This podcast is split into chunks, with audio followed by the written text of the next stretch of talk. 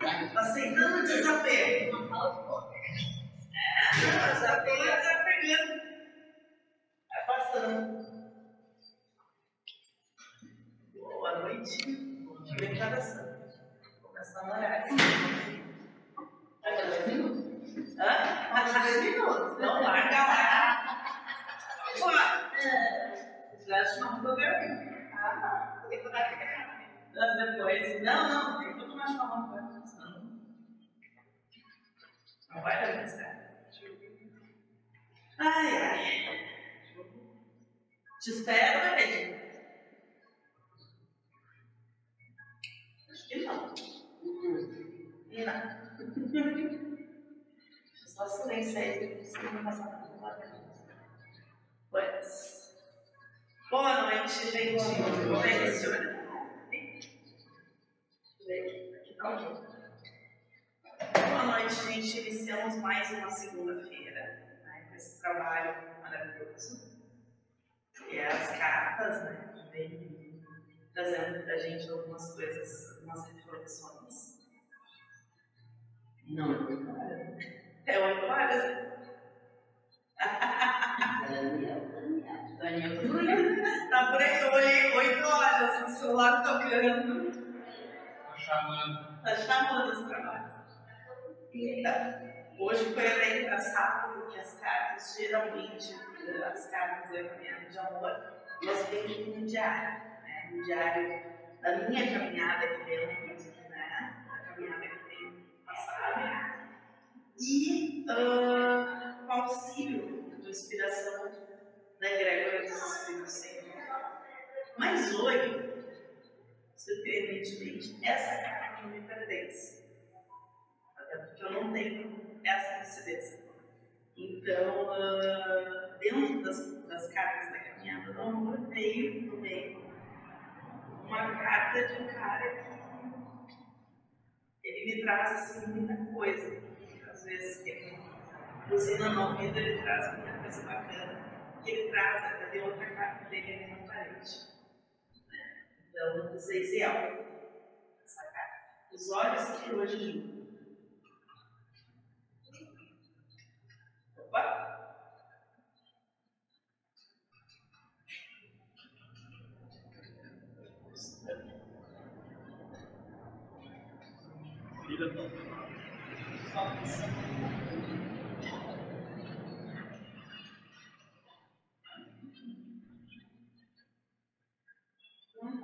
Isso.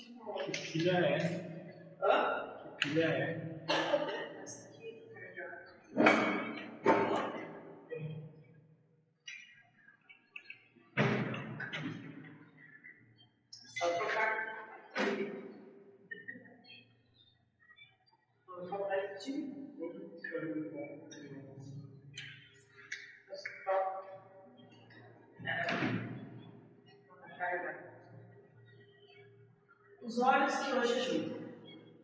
Os olhos que hoje julgam são os mesmos que outrora derramaram lágrimas ao serem julgados. Estes que hoje traduzem aberrações, onde antes só haviam rosas. Ele fala, ele veio de encontro à carta das flores de laranjeira na semana passada. Ele fala sobre a alternância do espírito. Aqui ele fala sobre a alternância das verdades. A alternância daquilo que nós acreditamos. Os olhos que hoje dizem ao irmão: tu estás errando, tu estás errando, tem que fazer de tal jeito. Outrora fizeram as mesmas coisas e choraram quando outros julgaram. Quantas vezes a gente põe o dedo no irmão e diz: Cara, você está fazendo errado. Ou olha para luz, olha que reação, olha que horror, escândalo aquilo que a pessoa está fazendo. Mas quando a gente senta e revisa o que nós mesmos já fizemos na nossa vida, e não digo de encarnações passadas, digo dessa própria encarnação, nós cometemos os mesmos atrocidades que a gente considera aquilo que a gente considerava atrocidade, mais para frente, vai ser aquilo que a gente pediu. E a gente começa a cometer as mesmas atrocidades. Se tornam coisas essenciais, maravilhosas, porque as nossas verdades se inverteram. Muitas vezes, o nosso mentor olha para mim e eu digo para ele: esses tempos eu passei por uma situação de transformação de algumas coisas. Eu disse para ele: eu estou sufocado, aonde eu não consigo mais estar onde eu estou. Aí ele disse assim: porque até então eu estava submersa nessas verdades.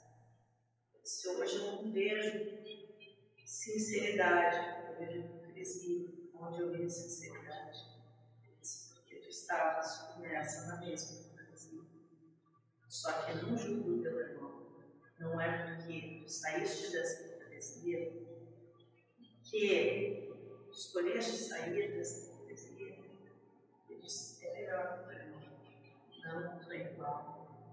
Só está em um momento diferente. Só escolheu estar em um momento diferente. Então consegue mais estar. E é engraçado. Esse só que não condena aquele grupo. Apenas enxerga aonde tu estavas. Enxerga aquilo mesmo fazendo.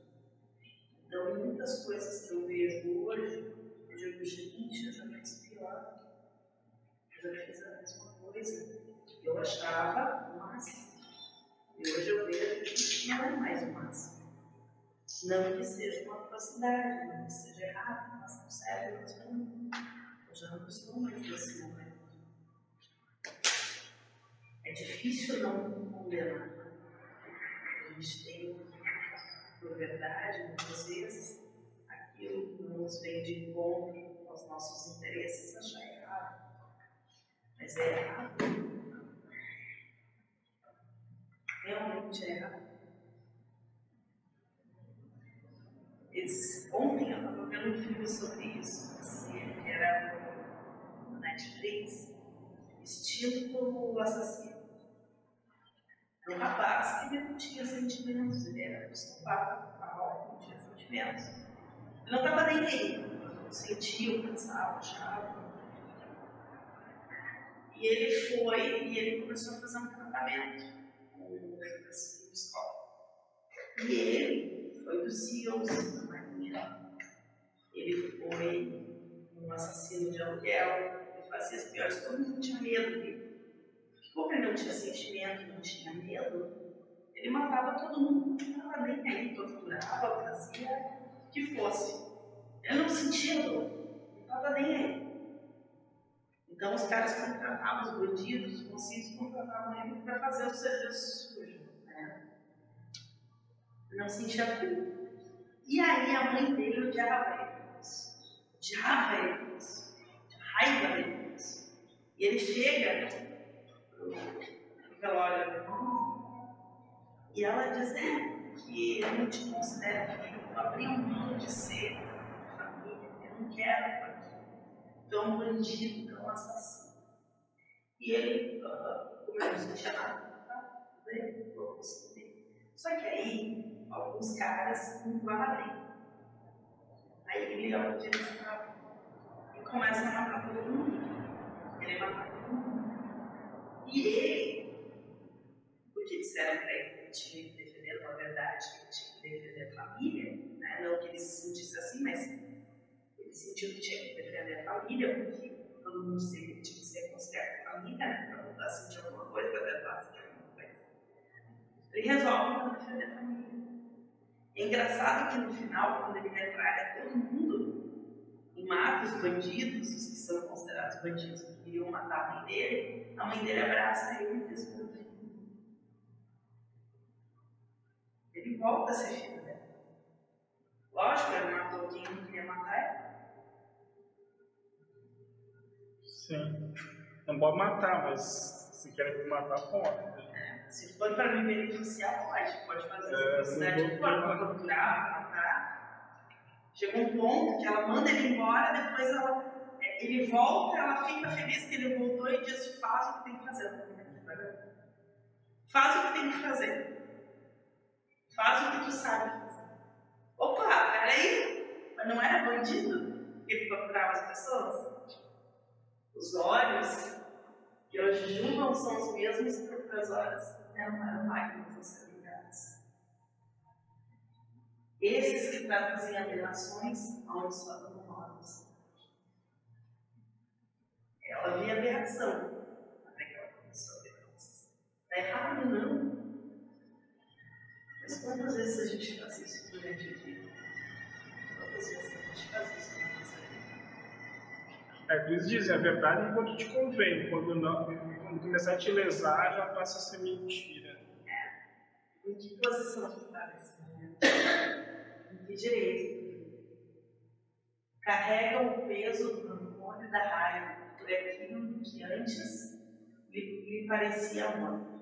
Enxerga apenas os frutos de seus desejos, sem sentir o peso que neles carrega. Carrega peso rancor por aquilo que julga errado. Carrega por aquilo que julga injustiça. No momento parece bom, mas no momento que não lhe convém, você transforma em raiva no outro. Eles o ódio é um grande amor que enlouqueceu. Pode ser um amor apaixonante, daí traiu, vira o pior inimigo, se puder picar e ficar crente. Mas então onde é que está o amor, né? Que foi embora e se transformou num ódio. Quando a gente batia, a gente apanhava dos pais, a gente tinha raiva. Agora é de bater nos filhos. Mas Eu penso fiz por isso, quando eu fico com raiva. Mas meu filho ontem, quando você estava assim, um- deu vontade de jogar pela janela. Aí teve uma hora que eu ele, cansei. pô. Se eu tivesse no lugar dele, eu ia gostar que ele virasse. Eu ia gostar de apanhar.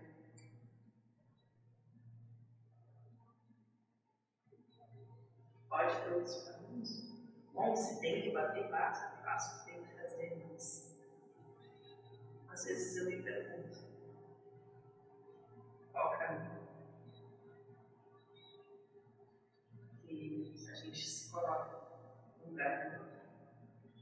A coisa difícil. Talvez se eu estivesse no lugar do outro, eu faria exatamente igual, se não pior. Quantas vezes Deus já falou isso? Quantas vezes já foi mal? Que eu faria se eu enxergasse pela ótica do meu eu. Escolha agora o que queres enxergar. Escolha as cores ao amanhecer e ao anoitecer. Descubra que por trás da ilusão existe um lugar que ainda não experimentou olhar. Por trás de tudo, ainda existem coisas que a gente não pode olhar. E que às vezes a gente olha, se você mostrar, a gente diz, cara, como não vi isso antes. Se abra ao invés de aceitar o rancor e o julgamento, ao invés de se limitar pelas verdades que hoje tu acha que te sustentam. Se algo teu caminho diz, se algo no teu caminho te confronta, tu diz, eu não sei para onde eu vou, eu não sei o que eu vou fazer. Talvez seja porque tu não explodiu ainda o teu olhar. Tu não olhou por trás de tudo isso. Tu não te permitiu te despir das verdades, da raiva, do rancor, para enxergar além do que a ilusão te propõe. Está tudo à tua frente. Hoje está tudo claras. Nada se esconde por trás da luz que tu revela. Olhe, aprecie a vista. Deus lhe propicia. Hoje, está tudo sobre a luz. Nada se esconde, nada se esticando. A hipocrisia, a nossa hipocrisia, não meu irmão, a nossa própria hipocrisia foi revelada. Basta. Vai ser cada vez mais sossegar na nossa Enxergue finalmente a luz e a escuridão de Deus. Deus não se faz somente de luz, se faz da escuridão e da luz, do equilíbrio. Feminino e masculino. Deus se faz no equilíbrio. Deus é a nossa parte de luz e nossa parte de escuridão. Escuridão só um ponto. Sem pejorar, ser pejorativo, né? Escuridão não quer dizer mal. Sim. Mas poderíamos usar o bem e o mal como um conceito humano. Porque se não fosse aquilo que a gente considera o errado, o demoníaco, algumas concepções demoníacas, nós não procuraríamos a pessoa, nós não procuraríamos se não fosse a dor, nós não procuraríamos o alento. É, a- talvez a luz é o que é cer- é certo, assim, que me dá certeza, é uma tranquilidade. E talvez a escuridão seja esse, se arriscar no, se arriscar no desconhecido, exper- experienciar o incerto, né? permitir o nada ser, permitir se caminhar no escuro, Sim. se caminhar na própria da frente. É, cansei de apanhar nessa escuridão, logo ficar na luz. Quer dizer, vou ficar só naquela zona de conforto, sabe? Aquela coisinha. Daí dá um tempo, vou de novo experienciar uma coisa diferente. Talvez esse, equilíbrio, né? É. É esse equilíbrio. Se aventurar e depois descansar. A alusão à escuridão e a luz aqui é sobre o Se permitir viver nesse equilíbrio. De noite tem o tempo. Dá um pé atrás. Respirar. Se permitir equilibrar a tua vida. Transpassar. Enxergar, né? Se permitir olhar aquilo que está sendo revelado. Porque tudo nós temos capacidade, porém nós nos enxergamos. E aí nós barramos nosso caminhar.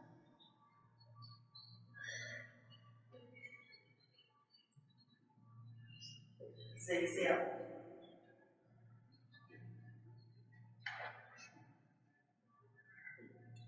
Essa mensagem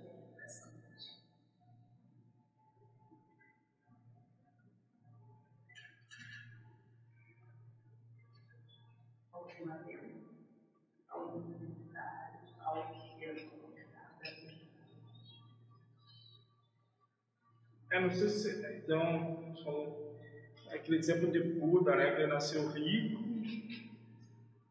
sem sofrimento nenhum, ele estava no, no extremo da polaridade. Depois, ele foi lá ser um mendigo radicalista, lá, que se alimentou de tistica de galinha por um ano dois. Daí até que ele chegou na coluna do meio, né? No equilíbrio. Não preciso ser tão rico, também não tão miserável. Vou viver a vida com o que se, tá, com que, com que se tem, né? Naquela realidade. Equilibrar, né? equilibrar dois lados. Sim. Até que sentido. Então a libertação é se libertar do preconceito, porque antes mendigo era ser preconceito, ser rico era ser preconceito, era um preconceito para ele, né? E depois, ah, você é uma pessoa normal. E me libertar de todos esses preconceitos e Ele os preconceitos e vive quem eu sou. para viver o que tem ali. Vou beber, vou fumar, vou comer, vou morrer. Vou... Mas se não fosse os dois lados do dedo, Sim. É, ele experimentou os dois lados. Lembra que eu exemplo? Sim.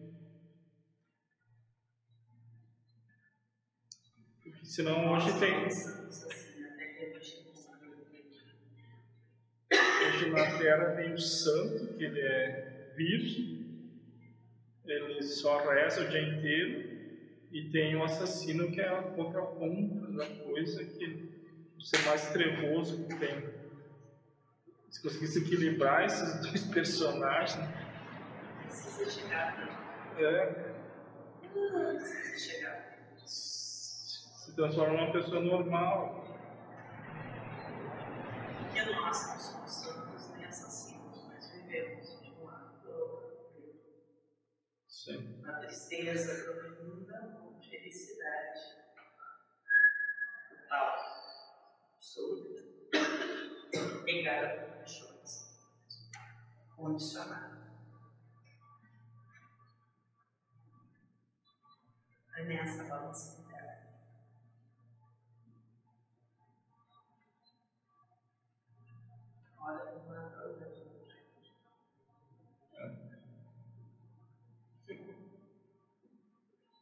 nós mesmos vivemos.